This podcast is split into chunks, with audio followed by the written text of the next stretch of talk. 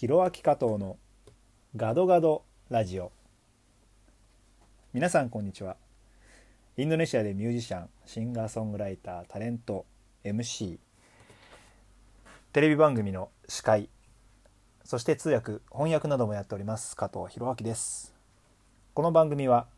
インドネシア日本そしてアジアを股にかけて活動する加藤弘明がざっくばらんにお話をさせていただく番組です。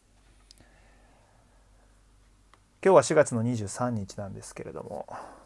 まあ、23日になったばっかり日付変わったばっかりなんですけどコロナウイルスがとどまるところを知らないというのはもう世界共通の認識だと思うんですけど、まあ、ちなみにインドネシアの現在の関係数値はですね陽性の患者さんが7418人陰性の方が4万6173人、えー、回復された方が913人そして亡くなられた方が635人ということで、えー、亡くなられた方のご冥福を心よりお祈りいたします。4月の22日の時点でこれだけの人数が陽性で死亡者も635人ということで、えー、つい先日フィリピンを抜いて東南アジアで一番陽性の患者数死亡者数ともに最大となってしまいました。このインドネシアジャカルタからお届けしております。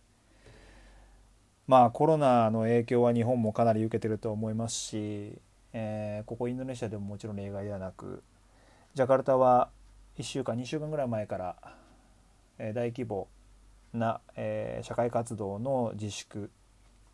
縮小というのが政府から発表されて不要不急の外出っていうのは基本的にはできない状態になっています。ただまあ買い物とかですね。まあまだ仕事にも行けますし行こうと思えば。ただ、えー、バイクの2人乗りが禁止。それから、えー、車も、えー、と4人乗りだとドライバー1人が前にいて後ろの席に2人乗る。この3人までは OK なんですけどそれ以上乗ってると止められて降ろされるというところもありますし結構その警察みたいな人たちが街を歩いていて、えー、意味のないというか、うん、理由のないこうたむろしているような人たちに声をかけて回るっていうようなことはもう始まってますねジャカルタは。であとは、まあ、モールも相変わらず閉まってるところもありますし、まあ、とはいえ、まあ、社会的にどんどん経済的にも回らなくなってくるんで、まあ、コロナでなくなるのが先か、まあ、経済的に立ち行かなくなるのが先かっていうような議論がよくねネットとかでありますけどまあ、インドネシアはまさにそういう感じにこれからなっていくんだろうなというふうに思います。しかも、えー、もう少しでラマダンいわゆる断食月がスタートするので1ヶ月間、えー、太陽が昇っている時間は飲まず食わず。太陽が沈んでから、えー、飲んで食べる。ということは自然に生活も不規則になりますし免疫力が低下します。となるとこのウイルスかなりタッチが悪いのでまあ普通に考えて死亡者数っていうのはこれからも、まあ、これからもっていうかこれからさらに伸びていく。っていうふうに予想できますよねインドネシアはどう考えても。一応このラマダン断食月の前後に田舎に帰る人がかなり多いんですよねジャカルタは。もしくは断食が終わった後にレバランっていう断食明けの大祭、えー、休みがあるんですけれどもそこに基本的にはみんな帰省するということなんですけれども今回大統領から規制が全面的に禁止となりました。4月の24日から基本的に自分が今住んでるところから動けない、え、別の町に行こうとする場合は特別な許可が必要ということになりました。まロジスティックに関してはこの限りではないっていう発表はされてるので物は動くんですけど人は動かないという状況になります。ただこれね確かにそのコロナウイルスを広げないという意味ではジャカルタから地方に帰れないようにするっていうのは理にかなってるんですけれどもこの経済が立ち行かなくなってしまった状態で失業者がかなり増えてきていてまあ明らかに治安が悪くなったなっていうところはまだないんですけどローカルのニュースなんかを見ていると、ま、ATM が壊されたりとかコンビニに立ち入られたりとかっていうような事件が少しずつ紙面を賑わしているというのを考えると失業者が、まあ、生活が立ち行かなくなったので実家に帰ればいいんですけど本来は。これができないということで経済的に苦しい人たちがジャカルタに残るってことを考えると治安という意味では少し注意しなきゃいけないのかなという段階に入ってきました。そしてここから。ラマダン。ラマダンって皆さん断食ねなかなかやったことない人が多いと思うんですよね。聞いてくださってる日本人の方は特にラマダン断食っていうのやったことないと思うんですけど基本的に太陽が沈んでる間しか飲み食いできないっていうことなので、えー、夕方太陽が沈んでから飲み食いするっていうのはもちろんなんですけど夜中ですよね。朝方太陽が昇る直前に飲んで食べるんですよ。ということは基本的には夜更かしというか、まあ、早く寝て早く起きるんですけど、まあ、昼間飲まず食わずなんでそこは体力も落ちていきますしそこは本当に懸念されるとこですね。うん、なのでいろいろ注意していかなきゃいけないなと思います。まあ僕自身の話題で言うと、えー、30日間続けていた YouTube でのライブ生配信え30日無事に終了しました、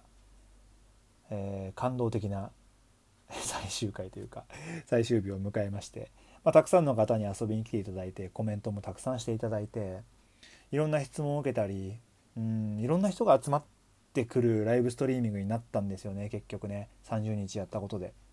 そういう場所をもともと作りたかったのでうん。すごい嬉しかったですね。もう中にはねあのいろんな人がいました本当に。あの日本人でまだジャカルタにいるっていう方ももちろんそうですしインドネシアにいるって方もそうですし、まあ、インドネシアから日本に帰ったっていう日本人の方もいましたし日本で働いてます。この状況なんでインドネシアに帰れませんっていうインドネシア人もいたしかと思えばあの振られましたっていうね。失恋しましたっていう単純なにそういう人もいたし親友とちょっとひょんなことで疎遠になっちゃったんだけどどうしたらいいのかなとかそういう悩みからですね実際に会社をクビになってしまった人とかお父さんを病気で亡くしてしまった人とかこれはコロナじゃなかったんですけどね話を聞くとね。ただねこういうさなかに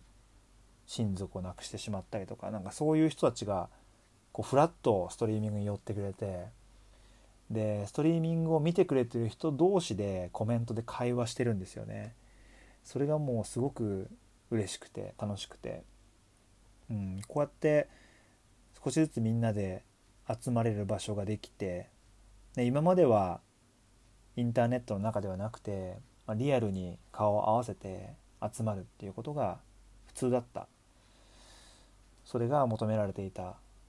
世界だったんですけど今はそれができないってなったところですごくセパレートされた気持ちになってしまってる人が多いんですよね。多いと思うんですよ。特にジャカルタは出稼ぎに出てきてる人も多いですし学生さんでも、えっと、実家を出てこっちで一人暮らししながら学校に通ってるって人もいっぱいいるのでそういう人たちはこういう社会状況になった時に本当に部屋に一人になっちゃうんですよね。で話す相手もいなくてでネットを開けばまあ、Twitter でも Instagram でも、